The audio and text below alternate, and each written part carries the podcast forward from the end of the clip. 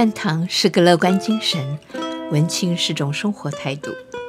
各位西马的朋友，大家好，我是宋伟军，欢迎收听半糖文青，和我们一起感受杂谈的快乐和深邃的灵魂趣味。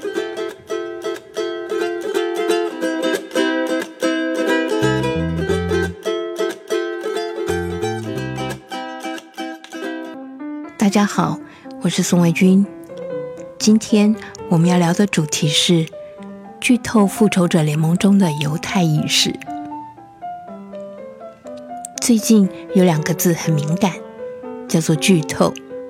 随着《复仇者联盟》电影大卖，很多没时间去看的朋友都希望看过的人不要把结局说出来，以免剥夺他们观影的乐趣。报刊记载，在香港有个观众，电影散场后，当着排队进场的观众们，有意无意的把结局剧透了，结果挨了一顿打。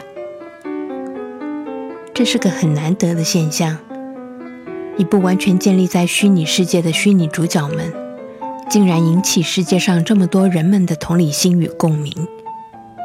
然而，细心爬索漫威宇宙的崛起历史，我们不难发现，隐藏在原创漫画中百折不挠的英雄形象里，深沉的犹太民族意识。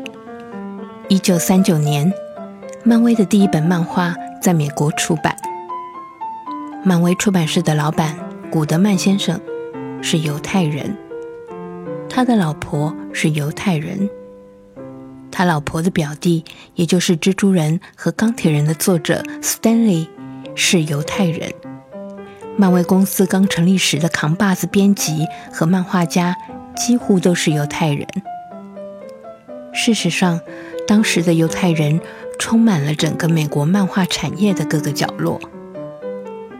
曾经也在漫威公司上班，后来成为《漫》杂志最长寿专栏作者的 L. Jeffy。简单说明了这个状况，因为当时世界各地弥漫着一股反犹太的风潮，没有一家报社或广告公司愿意雇佣犹太人，所以他们只好去画漫画。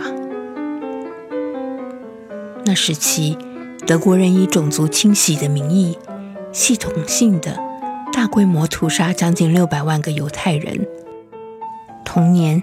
在一九三九年，一艘满载着九百多个德国犹太人逃离欧洲的游轮，却在试图寻找庇护时，遭到美国拒绝入境。他们接二连三遭到加拿大、古巴的拒绝，游轮只好漂流在海上，最后折返欧洲，分别被英、法、荷兰、比利时收留。后来，这些乘客至少将近两百五十个人在纳粹大屠杀中丧生。那时期更早移民到美国的犹太人，虽然免于被屠杀的命运，可是对于自己民族遭遇到的苦难和屈辱，只能用古老又强韧的犹太智慧去化解。犹太人说。他们最大的优势是心智资产，因为真正的财富是可以随身携带的知识，是创造力和创新。目前，世界上仅有一千五百万个左右的犹太人，居住在美国大约五百三十万人。可是，他们的身影遍布在美国政界、金融界。以及好莱坞的娱乐圈，《复仇者联盟》的作者 Stanley，他的本名是 Stanley Martin Lieber。他在他的自传里写道：“他当初用笔名的原因，其实就是因为当时在美国画漫画是个社经地位非常低层的工作，所以他不希望别人知道他的本名。直到六零年代，在 Stanley 的主导下。”漫威开启一条新路，同样是漫画的形式，却叙述着有严肃主题的故事。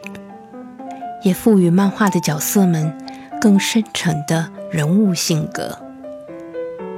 Stanley 亲身实践古老的犹太智慧，他创造了一个人类完全能共享的世界，也形塑美国文化非常重要的一部分。希望这个非关剧情的剧透，能让朋友们除了享受电影的声光乐趣，也多一个文化层面的思考。以上是今天的半堂文青，谢谢您的收听。我们下次见。